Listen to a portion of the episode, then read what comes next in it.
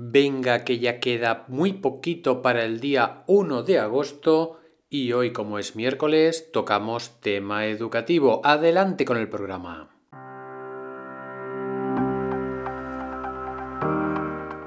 Estáis escuchando el podcast de Psicología, Comunicación y Crecimiento Personal de Joan Contreras. Bienvenidos.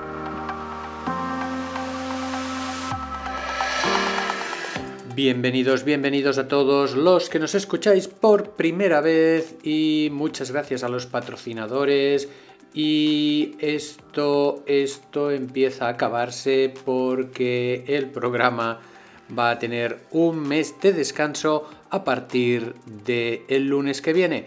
Tendremos, tendremos programa el jueves y el viernes, aunque sea día 1 y 2. Y a partir del lunes, como ya comenté eh, ayer, creo, pues vamos a hacer un periodo de descanso.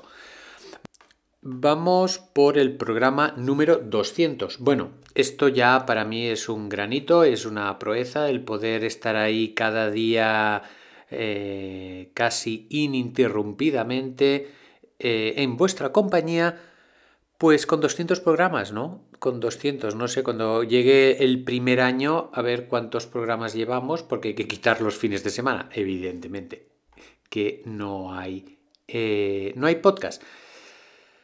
El programa de hoy es la continuidad del miércoles pasado. Por tanto, mi recomendación es, si el programa del miércoles pasado no lo escuchasteis, el 195 escucharlo primero porque este es la continuación de la carta, no sé si os acordáis, la carta de Abraham Lincoln al profesor de su hijo.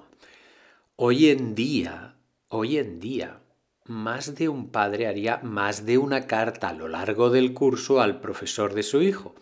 Pues porque no está de acuerdo, porque eh, pasan cosas en la clase, porque en el grupo de WhatsApp han dicho tal cosa y tal otra y quiero saber si es verdad. Entonces eran, son otros tiempos ahora. Antes esta carta no sé si llegó realmente al profesor de su hijo, pero vamos a seguir comentándola en un tiempo en que el WhatsApp no existía.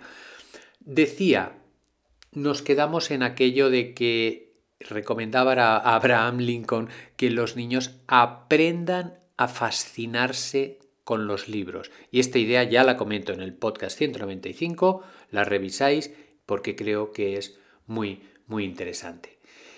Continúa el señor Lincoln. Dice, enséñale a creer en él mismo, incluso si solo está frente a todo el mundo.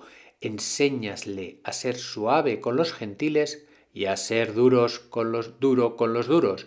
Enséñale a nunca entrar en un tren solo porque otros entraron. Fijaros que aquí hay, revisando la carta antes de hacer el programa, me di cuenta que, que, hay un empape de cultura norteamericana que se nos cuela si no estamos atentos. ¿Por qué? Porque la cultura norteamericana desde mi punto de vista, y creo que no es nada del otro mundo lo que estoy diciendo, es súper individualista. Cree en el individuo, cree en la capacidad de reacción, de remontar de situaciones difíciles, pero pone menos énfasis en la comunidad o pone menos énfasis en el asociacionismo. Y aquí no le dice al profesor Abraham Lincoln, oye, preocúpate de que mi hijo escoja mm, un buen equipo de trabajo, que se asocie para conseguir objetivos. No, no, esto no lo dice. Dice cosas que están bien, pero esto justamente no lo dice. Habla de que él mismo se lo crea cuando esté enfrente de todo el mundo y que no siga al grupo simplemente por ser parte del grupo. Y esto está bien también, ojo, no, no es que esté mal estos consejos, estos están bien. Luego sigue, enséñale a escuchar a todos, pero a la hora de la verdad, decidir solo. Enséñale a reír cuando esté triste y explícale que a veces los hombres también lloran. Bueno, pues aquí el, autor de la carta nos está, se está avanzando, se está avanzando al machismo imperante de su época y a la capacidad de reconocer emociones y de expresarlas, seas hombre, seas mujer, sea cual sea la identidad que tengas. Y la verdad que esto de que pone aquí de escuchar a todos es un muy buen consejo que yo creo que todos los profesores lo siguen. El hecho de respetar el turno de palabra, escuchar y una vez que he escuchado, poder tener tu propia opinión. Una vez que he comparado los diferentes puntos de vista. Mm, dice, enséñale a ignorar las multitudes que claman sangre y a luchar solo contra todo el mundo si piensa que es justo. ¿Cuántas veces encontramos en nuestra sociedad el linchamiento? Es decir, a nivel de opinión, cuando hay algo que hay que criticar y que todo el mundo se pone de acuerdo, aunque no corresponda mucho con la verdad, pero vamos a saco. Vamos a saco físicamente, ¿no? Oh, gracias a Dios esto ya, ya ha pasado, pero lo cierto es que no permitimos el fallo social, ¿no? No, no hay una comprensión de, de, una persona pública, no, no, la gente va a criticarlo a saco, también por la cultura, por lo menos nuestra, latina, de eh, no dar oportunidad a la defensa. Hacemos el juicio muchas veces antes de conocer los hechos. Seguimos con la carta. Dice, trátelo bien, pero no lo mime, ya que solo en la prueba de fuego se sabe que el acero es real. Deje, déjelo tener el coraje de ser impaciente y de tener coraje con paciencia. Y aquí creo que son muy buenos consejos porque lo de mimar a los niños ya sabemos cuáles son las consecuencias y si no podemos ver un programa famoso de televisión de, de hermano mayor, que ahí el origen está muchas veces en una falta de límites. Puede ser que haya otros orígenes, pero uno de esos, de los principales, es no haber podido poner límites a esos niños. Esa es una de las consecuencias que tenemos. Y por otro, hace un juego de palabras muy bonito, a nivel ya casi poético, tener el coraje de ser impaciente y tener coraje con paciencia. Y con esto está aludiendo otra vez, fijaros, a la inteligencia emocional. ¿Por qué? Porque está diciendo, ten fuerza y dosifícala. Con esto de tener coraje con paciencia. Transmítele una fe sublime al Creador y fe también en sí mismo, porque sólo entonces puede tener fe en los hombres. Bueno, esto de tener fe creo que, que es importante desde mi punto de vista una educación espiritual. Una es una educación en la que tengamos en cuenta el tema este de la fe, el tema del de, alma de las personas, el tema de la trascendencia.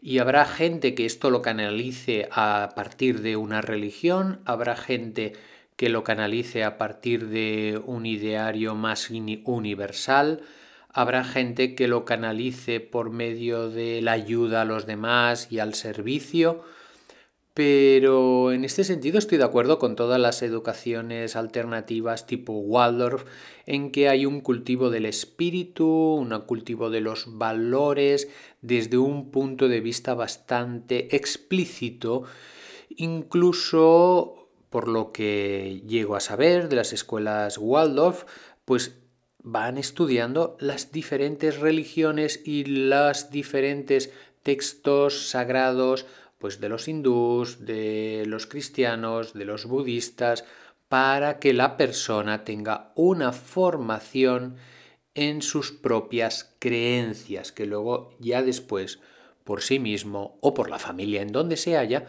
pues ya tendrá un camino. Pero creo que es interesante, es bastante importante tener ese aprendizaje, esa enseñanza más a nivel trascendente y a nivel espiritual. Ya os digo, cada familia en función de sus propias creencias. Sí, porque es que si no, desde mi punto de vista, os vuelvo a, repetir, hay aquello que dice, como decía un profesor mío, no hay más fe que el consumo. Y la gente está convencida que el consumo es donde la persona llega a ser trascendente en su alma y en su espíritu. Y bien, mm, no estoy de acuerdo, ¿verdad? Hay más cosas que el consumo, el dios consumo, ¿no? Ahora tenemos el dios consumo que es, bueno, la repera. Vamos a hacer un poquito de resumen de, esta carta porque considero que, sobre todo, ya os digo, el punto de mostrar, aprender a mostrar fascinación por el aprendizaje, por los libros, más que por la cantidad de información. El tener capacidad para ser persona con coraje pero no un coraje desaforado, un coraje fuera de lugar, sino un coraje, como dice la carta, con paciencia. El hecho de que podamos transmitir a nuestros hijos el tema de eh, creer en ellos mismos. Esto es importante. ¿Cómo, cómo educáis eso con vuestros hijos? Os tengo que decir que yo no tengo. Y claro, para mí, vosotros como padres, como educadores, sois maestros para mí. ¿Cómo educáis el que crean en ellos mismos? Con charlas, con vuestro ejemplo, mm, viendo una película y comentándola. ¿En qué momentos pasan estas situaciones? Porque estoy seguro que pasan estas situaciones. Cada uno es a su estilo, cada educador en su manera de hacer, pero entiendo que es muy importante poder cultivar esto. ¿Cómo lo hacéis? Os animo a que me hagáis llegar vuestros comentarios y, como digo siempre, bueno, como digo siempre, como digo algunas veces, compartid el programa si os ha gustado. Em, haceros patrocinadores, hacedme llegar vuestras dudas, vuestros comentarios, vuestras preguntas. Y vamos ya por la reflexión del día, vamos a inspirar, vamos a aprovechar este momento de presente absoluto y vamos a centrar en este presente inmediato, intentando que desaparezca el futuro y el pasado y nos vamos a centrar en el ahora, ahora que se nos escapa de las manos, volvemos a inspirar y en cada inspiración ese ahora nos llenamos de ese ahora y afrontamos el presente inmediato que está justo por llegar en estos segundos que vamos alcanzando el tiempo futuro.